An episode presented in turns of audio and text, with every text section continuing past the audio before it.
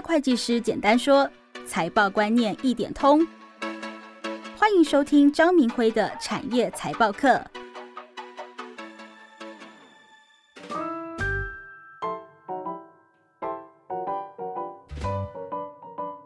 你好，我是张明辉，很高兴在这里和你聊聊财报。这一讲我要谈损益表与现金流量表这两个报表要怎么看。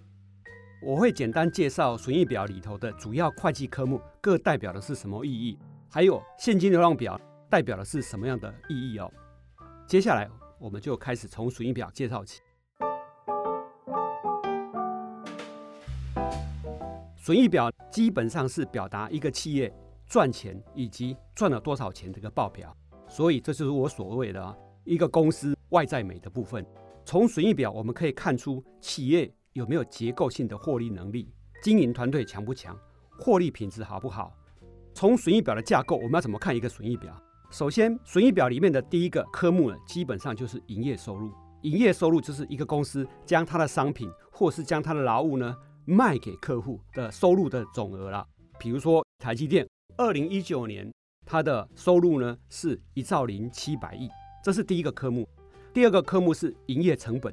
营业成本是公司将存货或是劳务呢卖给客户呢，他所负担的成本。比如说以统一超为例啊，他卖一颗茶叶蛋给客户的时候是收十块钱。如果这个茶叶蛋的存货是七块的话，那么它的成本就是七块钱。那如果是台积电的话呢，比较复杂，因为它要做出一颗晶片出来，除了要原料以外呢，它需要有很多的人去生产。它还有花很多的机器的折旧啊、水电瓦斯费等等啊，去生产出来哈。那么它的营业成本就会包含所谓的直接人工、制造费用，当然还有直接原料等等，这就是营业成本的部分了。一个公司哦，营业收入减掉它的营业成本之后呢，就会等于营业毛利。营业毛利啊，在损益表里面是一个相当重要的一个科目。很多人在评估一个公司的营业毛利的时候，会喜欢用。营业毛利率就是毛利率来看一个公司的好坏。那毛利率呢，就是我的毛利金额除以我公司的营收金额。比如说呢，台积电呢，二零一九年它的毛利率是四十六趴，红海是五点九趴，联发科是四十二趴。但是啊，毛利率高不一定就表示这个公司会赚很多钱，因为毛利率高。它后面还要减掉很多的费用，这个费用就是所谓的营业费用。那么，如果在一般私人公司的报表里面呢，通常营业费用在报表里面就是一个科目。但是如果是在公开发行以上的公司的话呢，依照主管机关的规定呢，营业费用会再切成四个科目。第一个就是推销费用，第二个是管理费用，第三个是研究发展费用，那其他还有信用损失等等。其实主要是三个科目而已，其他就不用看了。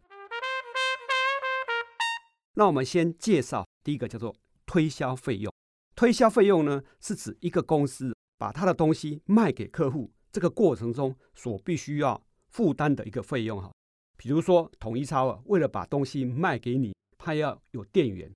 第二个呢，他要有店面，尤其店面它都是要在三角窗的地方，所以店租应该是很贵的。那另外水电呢、瓦斯的钱应该都很高啊，因为它二十四小时不关灯的。那这些费用呢，就是所谓的推销费用。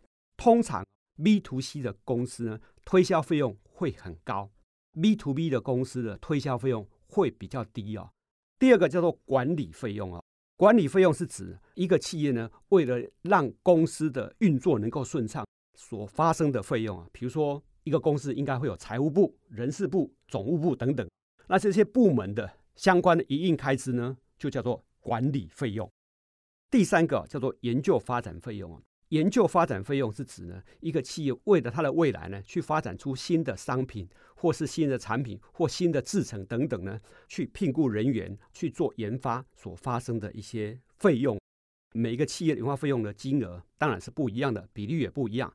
但是通常来讲哦，国际型的公司呢，它的研发费用都会跟它的营收有一个比例的关系啊。举个例子，台积电的研发费用大概就是占它营收的八个 percent。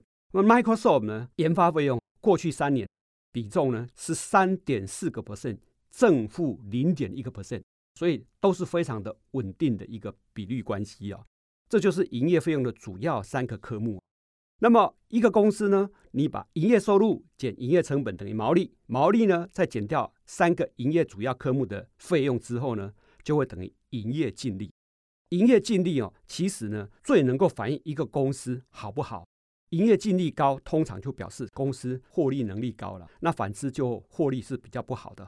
那我们在评估一个公司好不好的时候呢，分析人员特别会注重营业净利，主要是因为呢，营业净利表示这个企业赚的钱是来自它本业。那如果营业净利是低的，公司赚的钱是来自业外的话，那么没什么好高兴的。所以这个科目很重要。以台积电来讲哈。二零一九年，他赚了三千八百九十八亿的税前利润。其实啊，这三千八百九十八亿的利润里面，其中有九十六趴都是来自于营业净利。那么这个科目非常的重要，它显示一个公司来自本业的获利有多少。营业净利呢，在减掉营业外收入跟支出之后呢，会等于税前净利。那什么叫营业外收入跟支出呢？营外收入跟支出哈，在公司的损益表里面啊，科目会很多，比如说利息收入啦、转投资收益啦、兑换损益啦，还有财务成本等等啊，内容很庞杂哈。那通常哦，你会发觉哦，正常的公司这个金额的科目呢，虽然内容很多，但是金额通通不大。其实你是不用太在意，如果金额大的话，你也不用高兴，因为今年发生，明年可能就没有了。那如果它的业外损失很大，那你就要警惕了。我们刚才有提到说，我的营业净利减掉营业外收入跟支出之后呢，就会等于税前净利。税前净利呢，减掉本期的所得税之后呢，就会等于税后净利。税后净利这个科目也是非常非常多的在看的。那你可能会觉得奇怪哦，损益表呢，在本期净利之后呢，还有其他综合损益及综合损益总额哦。其实这两个科目，除非你是看银行业及寿险业，否则它的意义不大，您就不要看了。这就是损益表的一个基本的观念。接下来我们开始讲现金流量表。现金流量表能够反映一个公司获利品质的好坏哦。基本上呢，可分为三个指标：第一个是从事营业活动的现金流量；第二个是从事投资活动的现金流量，以及从事筹资活动的现金流量，筹备的筹，筹资活动。首先，我们讲第一个，从事营业活动的现金流量。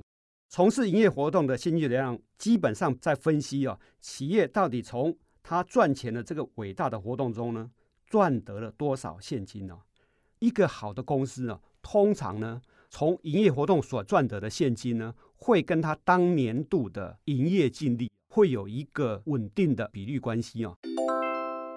第二个活动是投资活动，投资活动有两个，一个是取得或处分生产过程中需要的土地、厂房或是设备的部分呢。那第二个是公司如果有理财性或策略性的投资的话，它取得或是处分这些股票或是债券的活动啊，主要的重点都是在于取得或是处分生产设备的一个活动，因为这个可以看出一个公司到底有没有在扩厂，可以从这个角度来看。第三个是从事筹资活动的现金流量，主要反映的是公司跟股东还有债权人，其实讲的就是公司跟股东还有银行之间的往来。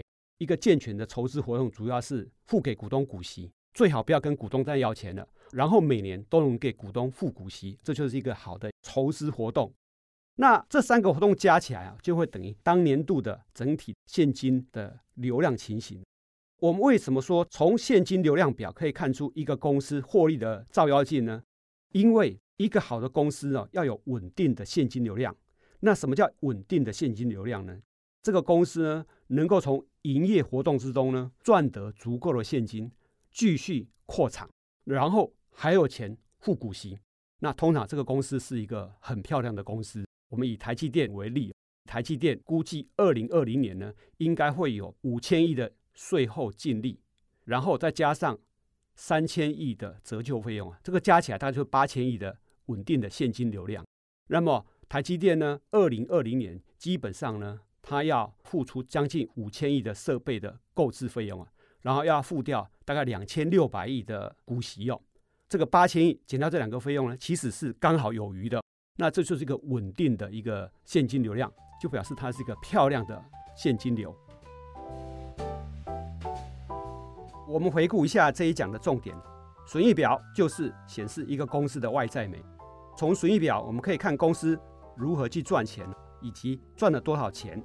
现金流量表就是一个公司获利品质的照妖镜。我们从一个公司的现金流量情形可以看得出来，一个公司呢有没有稳定赚取现金呢？这个现金能不能支应它的扩产，还有它的股息？